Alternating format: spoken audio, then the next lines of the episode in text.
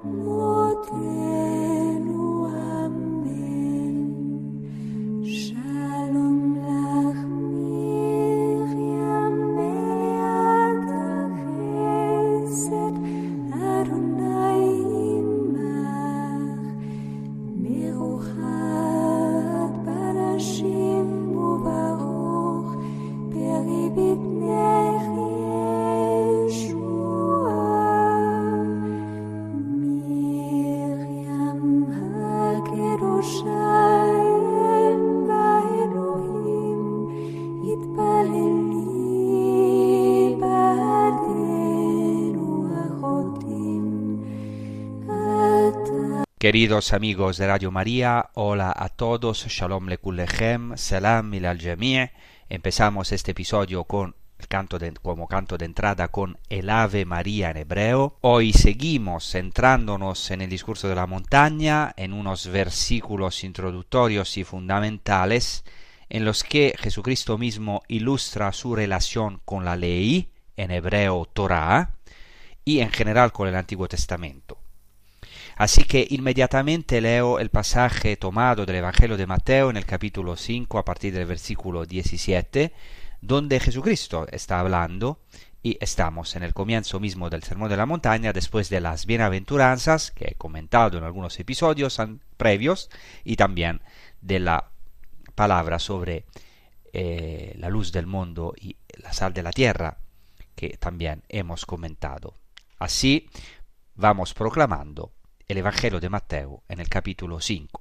No creáis que he venido a abolir la ley y los profetas. No he venido a abolir, sino a dar plenitud. En verdad os digo que antes pasarán el cielo y la tierra que deje de cumplirse hasta la última letra o tilde de la ley. El que se salte uno solo de los preceptos menos importantes y se lo enseñe así a los hombres, será el menos importante en el reino de los cielos. Pero quien lo cumpla y enseñe será grande en el reino de los cielos, porque os digo que si vuestra justicia no es mayor que la de los escribas y fariseos, no entraréis en el reino de los cielos. Pues bien, he tratado en el último episodio de sondear hasta donde he podido toda la riqueza contenida en estas palabras de Jesús, y particularmente en el término Torah, que quiere decir ley, aunque hemos visto que el término Torah es mucho más amplio que el término ley, pero es la única traducción posible en nuestros idiomas. Entonces hemos intentado sondear la riqueza de estas palabras de Jesús, el Sermón de la Montaña, a la luz de toda la rica tradición judía y también del trasfondo griego, que es la lengua en que fueron escritos los evangelios, como sabemos. Ahora veamos la continuación de las palabras de Jesús, Porque Jesús después de haber dicho que no vino a abolir la ley y los profetas, sino a dar plenitud, cumplimiento, dice así, en verdad os digo, hasta que pasen el cielo y la tierra, no pasará ni un ápice ni un guion de la ley sin que todas las cosas se cumplan. He aquí que, en primer lugar, en griego esta frase comienza con la palabra amén. La frase dice amén, amén, garlego humin en griego. En verdad, en verdad os digo. Sin embargo, amén es una palabra hebrea transcrita al griego. La palabra amén viene de la raíz aman, alef mem nun. Es una palabra típica de Jesús. Muchas veces Jesucristo la usa. A veces en los evangelios Jesucristo dice una vez en verdad os digo, otras veces repitiendo amén, amén, lego yumin, en verdad, en verdad os digo. El hecho de que la palabra amén provenga de la raíz amán es muy importante porque esta raíz significa originariamente eh, ser estable, ser firme, estar seguro, como ser fundado en una roca. Entonces, de hecho, el verbo hebreo amán significa, en primer lugar, ser estable y firme como una roca y luego significa creer. A lo mejor os acordáis que en Isaías se dice, el profeta dice al pueblo, si no creéis, no tendréis estabilidad. Este es eh, precisamente el concepto de fe, es decir, fundarse en algo cierto. La fe, ya en el Antiguo Testamento, en la Torá, en la ley, en los profetas, no es algo vago, una esperanza vaga de que, de que a lo mejor hay otra vida, de que a lo mejor Dios interviene. No, no, es una certeza, es fundarse en la roca, en algo que nunca se derrumba, ni se derrumbará nunca. He aquí que Jesucristo dice ahora, en verdad os digo que hasta que pasen el cielo y la tierra, no pasará ni un ápice de la ley. Es decir, la ley, la Torah, nunca pasará. Esta es una convicción muy clara en el Antiguo Testamento y en la tradición judía. La ley de Dios, la Torah, es perfecta, es eterna, precisamente porque es palabra de Dios, Pongo solo un ejemplo. En Baruch 4.1 se dice, la sabiduría es el libro de los decretos de Dios, es la ley que subsiste a través de los tiempos. Es decir, poco a poco en los libros sapiensales, también en el libro del profeta Baruch, y especialmente en el libro del eclesiástico, la sabiduría con la que Dios creó el mundo y con la que él lleva adelante la historia de la salvación, se identifica con la misma Torah, con la misma palabra de Dios, y sabemos que esto tuvo luego, o sea que la culminación de todo esto para nosotros los cristianos es el Mesías, es Jesucristo, que es precisamente la sabiduría, la Torah encarnada, hecha carne. Es muy interesante que Jesús diga hasta que pasen el cielo y la tierra no pasará una sola iota ni un solo inciso de la ley. Obviamente, ya hemos dicho, aquí el Evangelio está escrito en griego, entonces se menciona la letra iota, o sea, lápice en realidad es una letra, en griego se dice no pasará un iota, que es una letra del alfabeto griego, pero el fondo, o sea, el trasfondo de esta iota es la letra Yod hebrea, una letra que se llama Yod. O sea, Jesús dice que no se pasará una Yod. ¿Por qué esto es muy importante? ¿Por qué es tan importante esta letra? Ahora veremos la particularidad de esta letra en el alfabeto hebreo.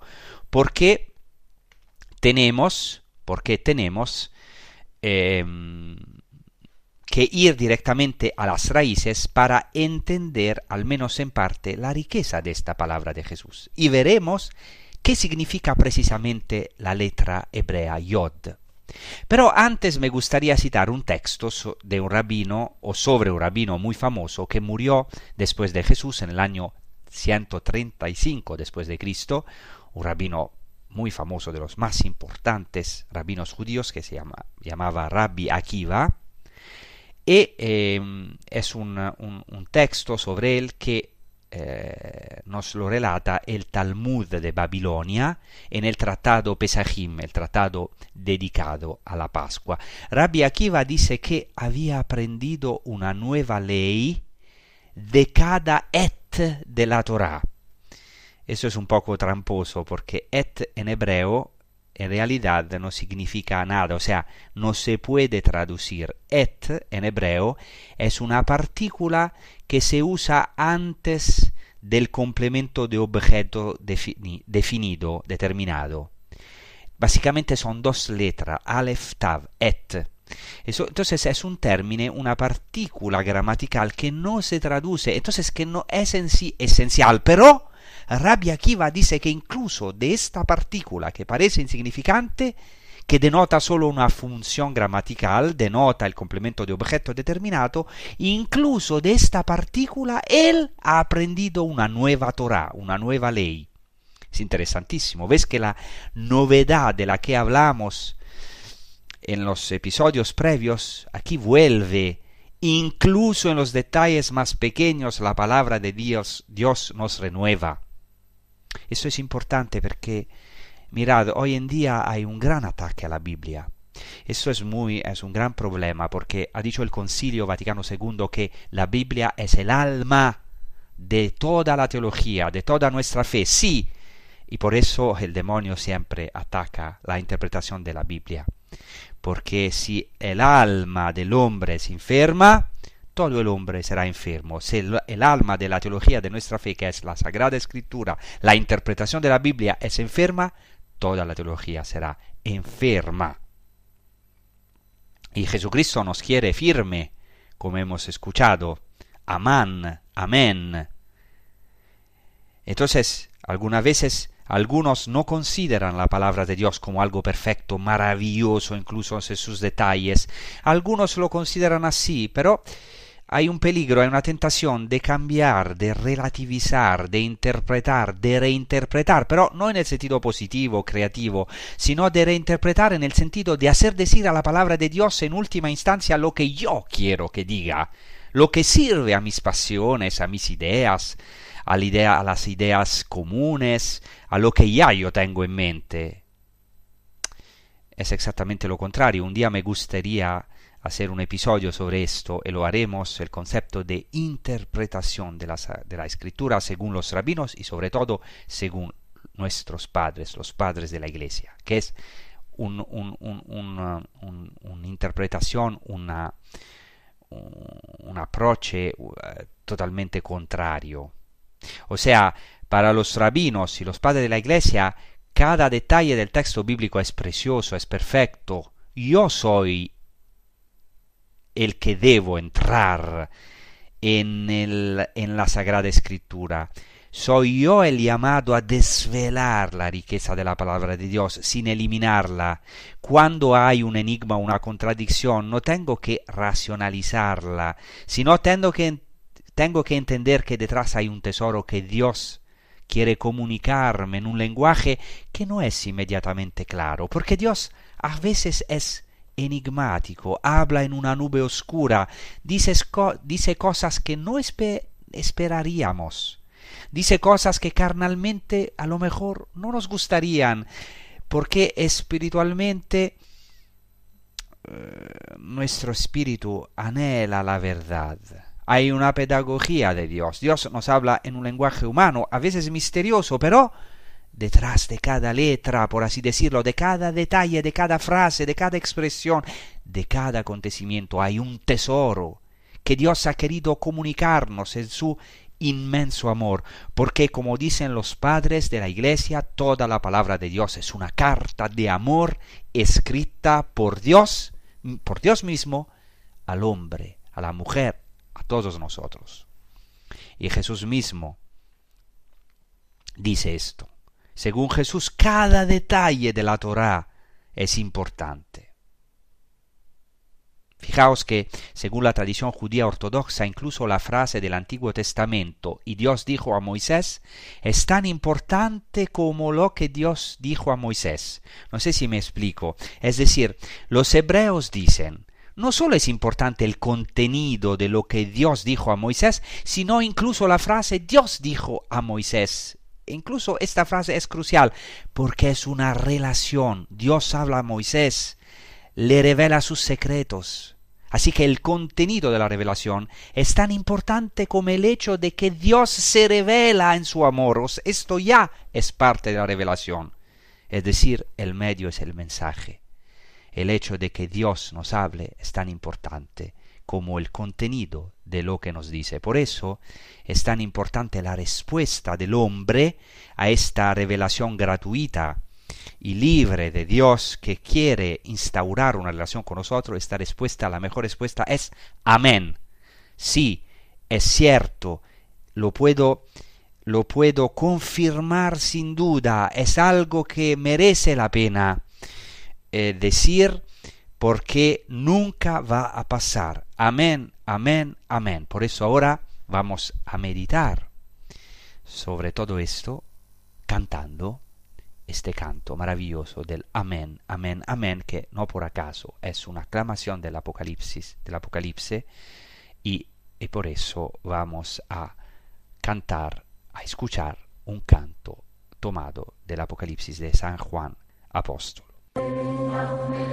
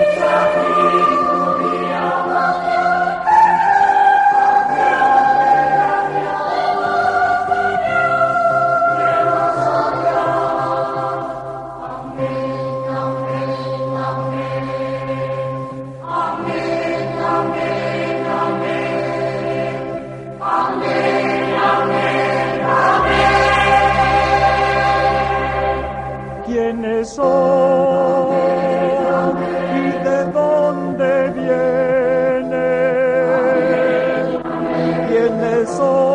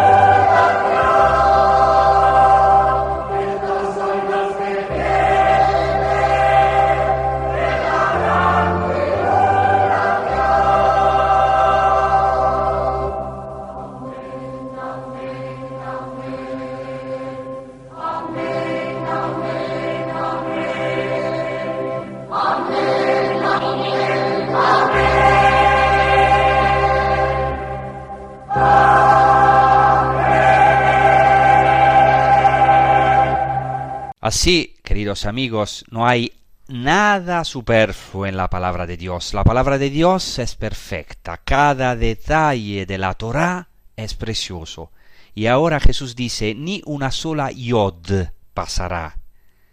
Y aquí hay algo fundamental. La yod en el alfabeto hebreo es la letra más pequeña, tanto que no ocupa el espacio de las otras letras. Es como un pequeño apóstrofe.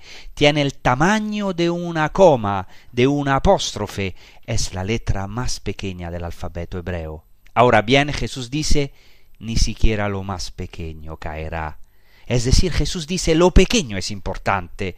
Esto es el punto de vista de Dios. Bienaventurados los pobres, los pequeños, bienaventurados los humildes. Lo pequeño es importante, porque Dios se hizo pequeño. Dios, por así decirlo, se hizo esta yod. Se hizo los más pequeños del alfabeto, por así decirlo, lo- de, de los acontecimientos humanos. Esta yod, podemos decir, es la cruz. No es casualidad que la yod, la letra yod, sea también hoy, hasta hoy, en hebreo la abreviatura del nombre de Dios. Piense que todavía hoy los judíos no pueden escribir el nombre de Dios, sino en la Sagrada Escritura, pero eh, de, forma común ellos no pueden escribir el santo nombre de Dios, el sagrado tetragrammaton, o sea, las cuatro letras del santísimo nombre de Dios. No pueden, porque tienen respeto tan grande del nombre de Dios que no pueden escribirlo, porque no se puede poseer el nombre de Dios, salvo en los rollos de la Torah. En los rollos de la Torah eh, se puede escribir. Pero cuando lo escriben en otros textos comunes, profanos o, o co- cotidianos, lo abrevian, o, o otros textos que no sean los textos sagrados, lo abrevian con una yod. Esta letra, fijaos que es la letra más pequeña del alfabeto, que se nota menos, se convierte en la abreviatura del nombre de Dios. Y esto no solo lo digo yo, lo dicen los rabinos ya. Por ejemplo, lo que dice Jesu- Jesucristo es interesante porque se puede encontrar en un midrash, algo parecido, un midrash más tardío, pero interesante. ¿Qué, qué- qué es el midrash? El midrash es un comentario, una interpretación de un libro bíblico. Entonces hay un midrash para cada libro de la Sagrada Escritura y hay varios tipos de midrash, midrashim se dice al plural, sobre eh, los singulos libros de la escritura. Entonces hay también un midrash del cantar de los cantares, que en hebreo se dice eh, Shir Hashirim Rabbah. Shir Hashirim eh, Rabbah, o sea, el, el, el midrash del cantar de los cantares. En este midrash, un, ra- un rabino que se llama Rabbi Alexander dijo así. Escuchad bien. Si todos se reunieran y- e intentaran abolir una sola yod, que es la letra más pequeña de la Torah, no lo conseguirían. Fijaos, un rabino dice lo mismo que había dicho Jesús antes. En fin, dice no se puede anular la palabra. Es como decía, un problema muy actual, muy existencial. Hoy la Biblia sigue siendo atacada hoy en día. Eh, si alguien quiere avanzar en su propia interpretación errónea o justificar un pecado, muchas veces se apoya en la propia escritura. Es más, la gran guerra, digamos la batalla, está precisamente en la interpretación de la escritura y el diablo lo sabe. No es casualidad que Satanás, que el demonio, tiente a Jesús como a través de las palabras de la escritura, porque el diablo, el diablo también es un exégeta. Un exégeta, o sea, exégeta quiere decir un intérprete de la escritura. Aquí la yod es por lo tanto la letra más pequeña del alfabeto hebreo y sin embargo, curiosamente, en hebreo tiene el valor de 10. Cada letra hebrea tiene un valor numérico. Cada letra tiene un valor numérico, esto es muy antiguo, es presente también en el Nuevo Testamento, no es, es solamente algo de cabalístico, ya el libro del Apocalipsis invita a los creyentes a calcular el número de la bestia, que es 666, y este número es un nombre, o sea, se puede traducir en letras, porque desde antiguo eh, desde tiempos antiguos, eh, cada letra hebrea tiene un valor numérico. El valor de la yod es 10, es un número importante. O sea, la yod, podemos decir, tiene un dinamismo intrínseco. Por ejemplo, en hebreo, la yod tiene la característica de transformar el tiempo verbal. Por ejemplo, ahora no quiero meterme demasiado en la gramática hebrea, pero si un tiempo es perfecto, es decir, si está en pasado, la iod delante lo convierte en imperfecto, hace el verbo más dinámico. Esto no lo puedo explicar a fondo porque no quiero entrar en cosas demasiadas técnicas, pero hay que saber que en hebreo no hay tiempos verbales, hay la cualidad del verbo, de la acción. El verbo perfecto se utiliza cuando la acción está concluida y el verbo imperfecto cuando la acción no está concluida. Así, el poner esta yod delante de la acción se convierte en una acción no concluida, es decir, en dinámica, por así decirlo. El ayod es también la primera letra, como hemos dicho, del nombre divino. O sea, la primera de las cuatro letras del nombre de Dios que los judíos no pueden pronunciar, del nombre del Señor, es la Yod. Este nombre que algunas veces pronunciamos Yahvé, pero los judíos no lo pronuncian, no pronuncian el nombre de Dios.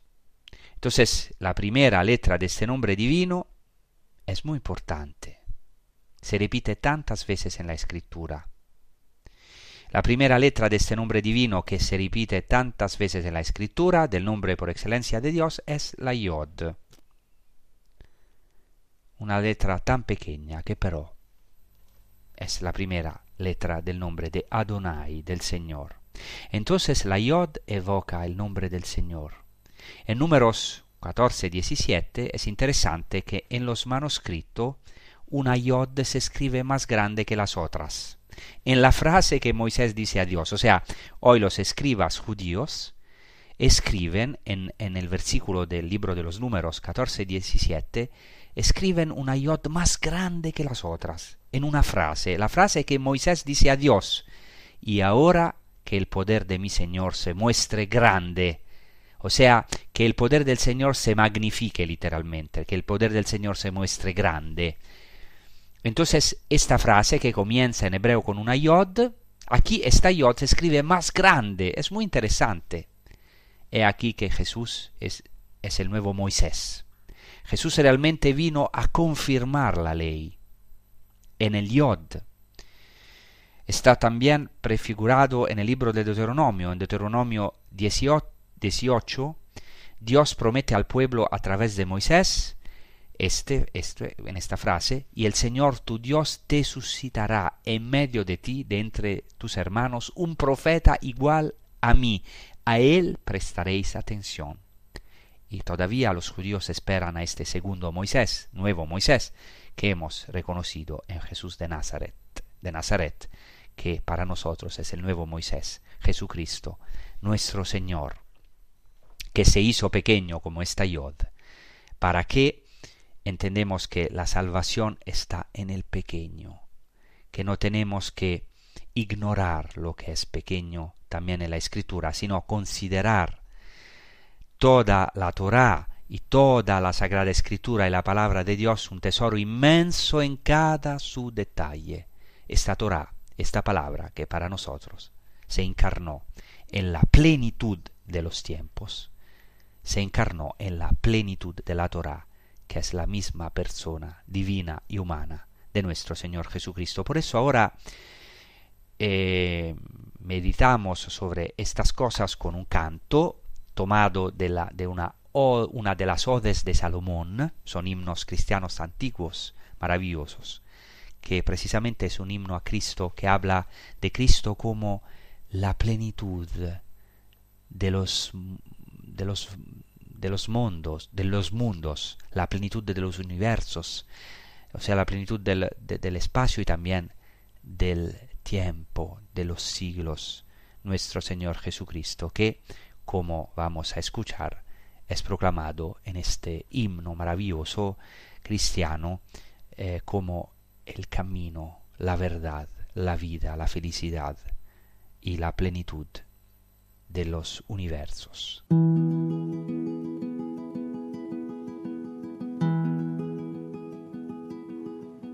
Como el impulso que siente la ira hacia el enemigo como el impulso que siente el amor hacia el amado. Así siento yo un impulso hacia ti. Tú, el inmortal, la plenitud de los tiempos. Tú eres el camino, como es maravilloso. Tú eres el camino,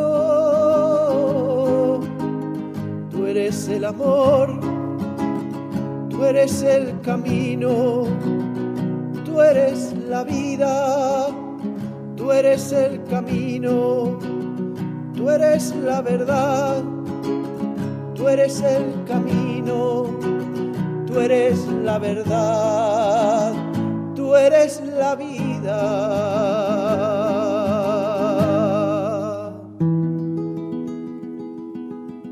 Te has entregado a mí sin ninguna reserva, lleno de suavidad, hiciste pequeña tu grandeza.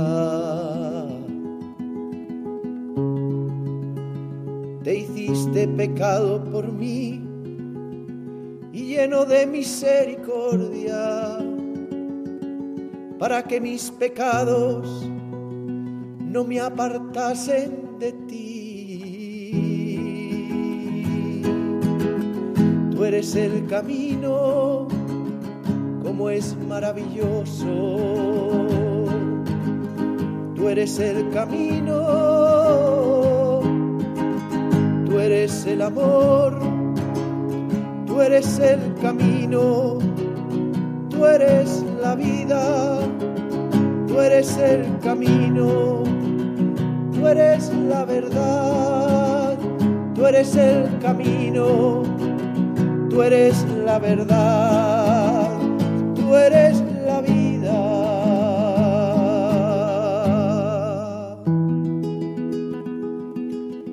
Entonces quiero volver a esta letra pequeña, la más pequeña del alfabeto hebreo. Jesucristo dice no pasará ni un ápice, pero en griego es ni un iota.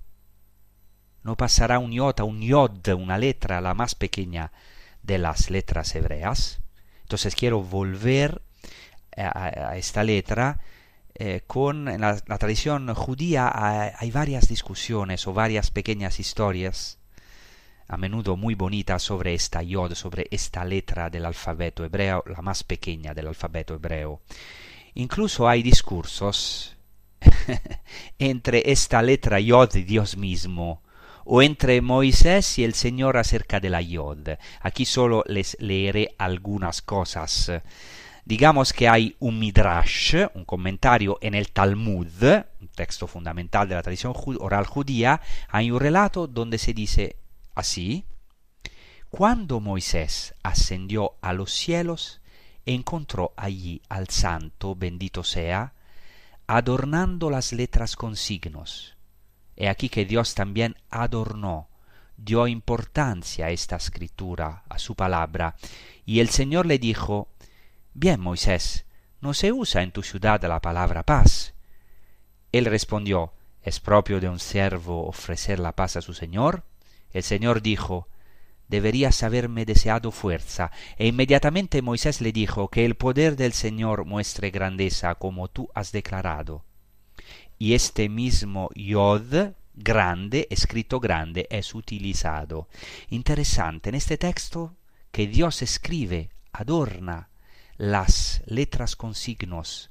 Y esto lo encontramos en el Antiguo Testamento, donde la ley fue escrita con el, con el dedo de Dios.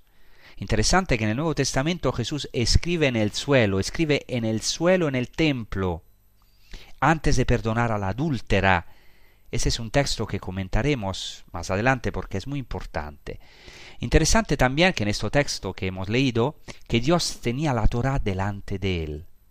En la tradición judía, según el Midrash Bereshit Rabba, el Midrash al libro de la Génesis, La Torá fue el plano, el proyecto con el que Dios creó el mundo. Y hay muchos textos en el Antiguo Testamento, por ejemplo el libro de los Proverbios y la sabiduría, donde Dios crea el mundo a través de la sabiduría, junto con la sabiduría. Y sabemos que esta sabiduría, esta Torá, para nosotros es el Hijo de Dios. Es la segunda persona de la Trinidad, la palabra de Dios encarnada, la sabiduría encarnada, la Torá encarnada. Es Jesús mismo el que reconocimos como el Mesías. Y para terminar quiero citar un midrash muy importante, solo para comprender la importancia de esta pequeña letra del alfabeto hebreo, de la que habla también Jesús en el Sermón de la Montaña.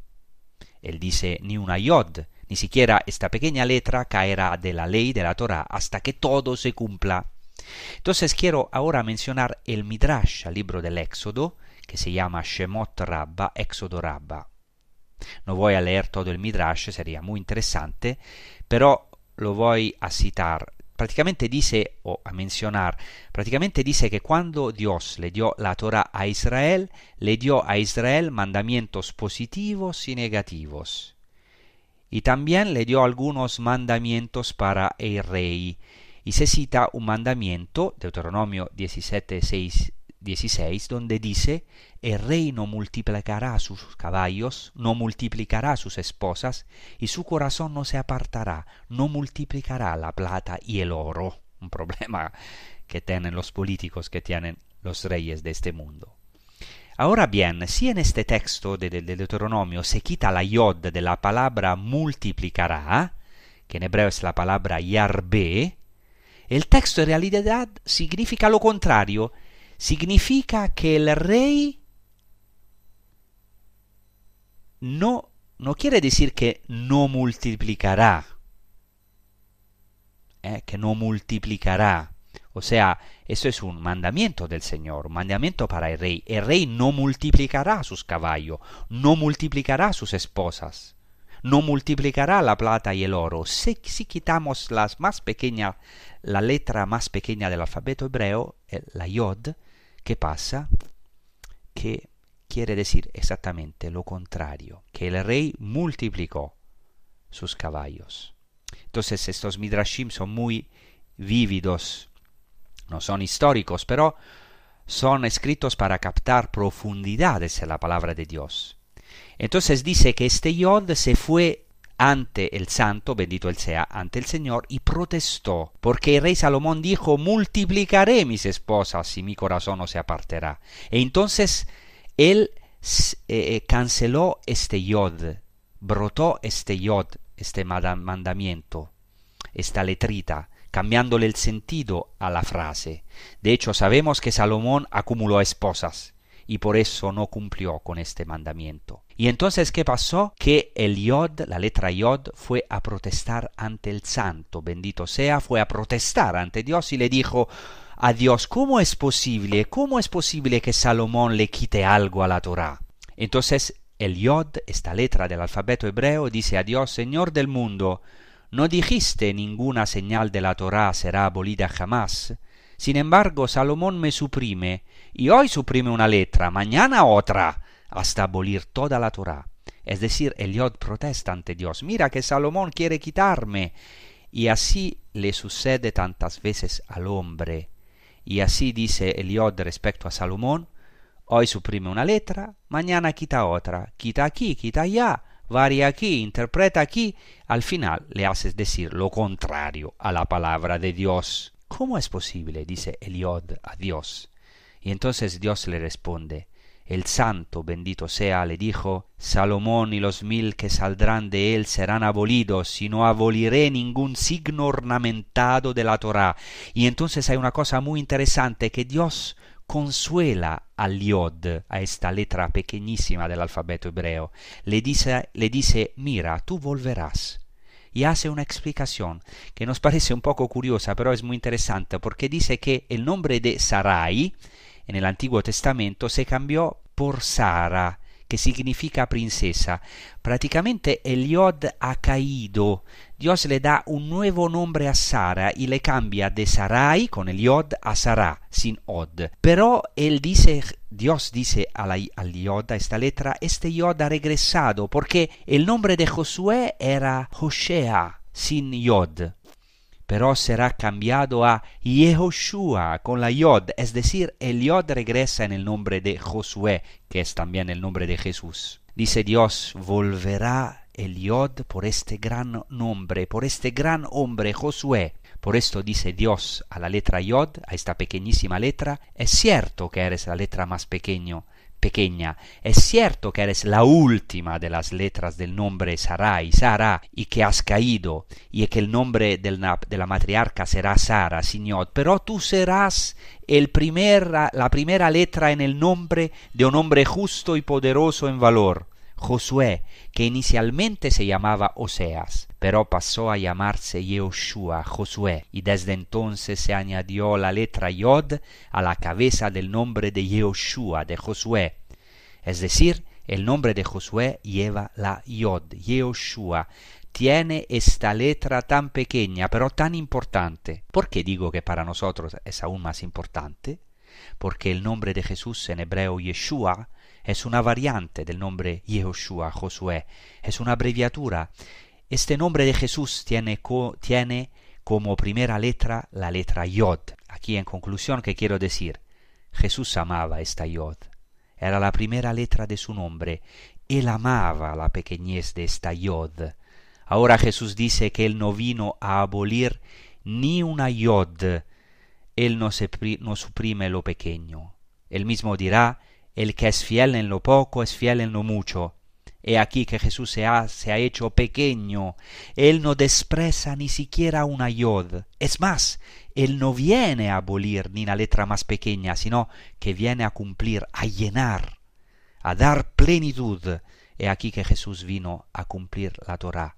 Él mismo es la Torá. Y esto nos puede consolar hoy en nuestra vida. Jesús viene incluso a través de lo pequeño, viene a llenar nuestra existencia. Por eso en la cruz Jesús dirá, todo está cumplido. He aquí que la cruz de Cristo es el cumplimiento, la plenitud de la Torah, porque el cumplimiento, la plenitud de la ley de la Torah es el amor dice también San Pablo, el corazón de toda la Torá es el amor. Cristo nos ha manifestado su amor por excelencia en su cruz gloriosa. Eso también lo dice San Pablo en la epístola a los romanos cuando dice que Jesús condenó el pecado en la carne para que la justicia de la ley, de la Torá, se cumpliera en nosotros. He aquí la justicia del sermón de la montaña, de la que Jesús hablará poco después tras esto dirá, si vuestra justicia no supera la de los escribas y fariseos, no entraréis en el reino de los cielos. He aquí una nueva justicia, pero no en el sentido de que se supere la antigua justicia. Literalmente el verbo superar, si vuestra justicia no supera la de los escribas y fariseos, significa si tu justicia no es superabundante, si no es nueva, porque ¿qué quiere decir superabundante? Jesucristo es el superabundante. Él vino a reponer nuestra copa, a rellenar nuestra copa. Como dice el Salmo, he aquí mi copa, mi cáliz está lleno. Él vino a llenar porque la plenitud de la Torah es amor, Dios es amor, Cristo es amor. La cruz de Cristo es la Torah cumplida, por eso San Pablo en la epístola a los romanos dice, el término de la Torah es Cristo, en griego el telos, es decir, el fin, pero no solamente el fin o el término, sino la culminación, el fin profundo. Telos quiere decir en griego también la meta, el mayor logro de la Torah es el Mesías, el, el amor. Dice también San Pablo, el término, la culminación de la Torah, de la ley, es Cristo, es decir, la plenitud de la Torah es el Mesías. Y ahora entendemos lo que sigue en el Sermón de la Montaña. Atención, Jesús dice poco después, habéis oído que se dijo a los antiguos, no matéis, que mate será sometido a juicio, pero hoy os digo, el que se enoje con su hermano será sometido a juicio. Bueno, esta no es una antítesis. Algunos dicen que aquí hay una antítesis, sobre todo un hereje del siglo II, Marchón, Marchone, Marción, que escribió un libro, Antítesis, donde contrapone el Antiguo y el Nuevo Testamento. Dice, Dios en el Antiguo Testamento es un juez terrible, cruel, malvado, o sea, eh, no malvado, pero un juez eh, terrible. El Nuevo Testamento va a abolir el Antiguo Testamento porque Jesús es misericordia. No, Jesús no hace una antítesis.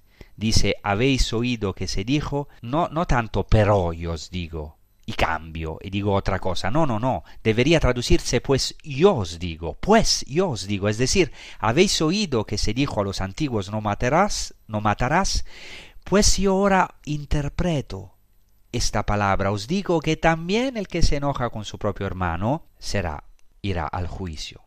Es decir, Jesucristo lleva la ley a su telos, lleva la Torah a su a su plenitud, a una nueva interioridad, a una radicalidad, que es la radicalidad de Dios, porque Dios bajó a la tierra. Jesucristo, el Hijo de Dios, es el Hijo de Dios, no solo es el nuevo Moisés, sino que también es el Hijo de Dios, es la Torah hecha carne, Dios mismo se hizo carne. Ya ves que no hay oposición, pero sí una finalización, una plenitud, desde luego ninguna sustitución. Sobre todo, para terminar, quiero decir que esta palabra de Jesucristo es fundamental porque nos dice que Jesús no viene a sustituir, es decir, no viene a abolir el Antiguo Testamento, Dios hace toda una historia maravillosa, que es una historia de salvación, que hizo ya con el pueblo de Israel, que también está marcada por errores y pecados nuestros, pero hoy es nuestra historia. Dios también carga con los errores, con los pecados de nuestra historia. Tiene la capacidad no solo de borrarlos, sino sobre todo de transfigurarlos. Tiene esa capacidad de regenerarnos, de llenar el vacío que nosotros, por nuestros pecados, nuestra rebeldía, nuestro alejamiento de Dios, nuestro deseo de cambiar la palabra, de interpretarla como queremos, hemos provocado. Y aquí que la palabra de Dios permanece en la eternidad. Todo pasará, pero la palabra de Dios permanece en la eternidad. Dios es, dice en hebreo, el Neeman, que viene de la misma raíz Amán. Es el fiel, es el amén. Cristo es el amén de Dios, como dice San Pablo. Dios es el que verdaderamente quiere ponerse en el centro de nuestras vidas. Es Cristo mismo es la ley, pero ley en qué sentido? En el sentido del amor, la verdadera ley, la plenitud de la Torah, el amor que se nos ha manifestado en Cristo Jesús nuestro Señor. A Él estamos llamados a mirar para poder encarnar su Torah. Dice el rabino Abraham Joshua Eschel que el individuo, la persona, está llamada a ser una encarnación de la Torah. Ya los judíos lo dicen. Y para, esto pasó con Jesucristo. Jesucristo es la Torah encarnada y quiere que nosotros encarnemos este amor para que su vida sea nuestra vida para recibir su vida divina, este soplo del Espíritu, este fuego de amor, que es la Torah hecha carne, que Dios quiere esculpir no en una ley externa moralista que se convierte en una carga, sino en una plenitud de nuestra existencia, en lo más profundo de nuestro corazón, allí donde a veces nos sentimos vacíos y no amados, allí verdaderamente vino Jesús, porque Él es el pleroma, como se dice en griego, es la plenitud de todas las cosas. Como dice San Pablo, el pleroma de todas las cosas es Cristo, la plenitud de todo, la plenitud de todas las cosas, aquel que no viene a abolir, no a cambiar, no a deformar, sino verdaderamente a llenar la Torah, o sea, a, a llevarla a la plenitud y sobre todo a llenar nuestras vidas, a llevar nuestras vidas a la plenitud de la vida eterna, de la felicidad hoy. Por eso ahora terminaremos con un canto que dice justamente no he venido a abolir la ley. Os doy las gracias por vuestra atención, que Dios os bendiga. Rezamos por vosotros en los lugares santos, que recen también vosotros por la paz de Jerusalén, para, la paz de Jerusalén, dice el Salmo, Shalom Shalom Yerushalayim, pedid la paz por Jerusalén. Muchas gracias y hasta la próxima.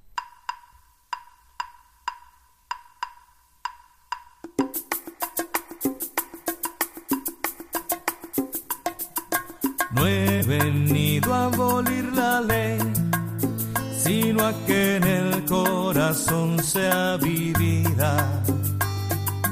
Pues cielo y tierra pasará, pero su ley será cumplida.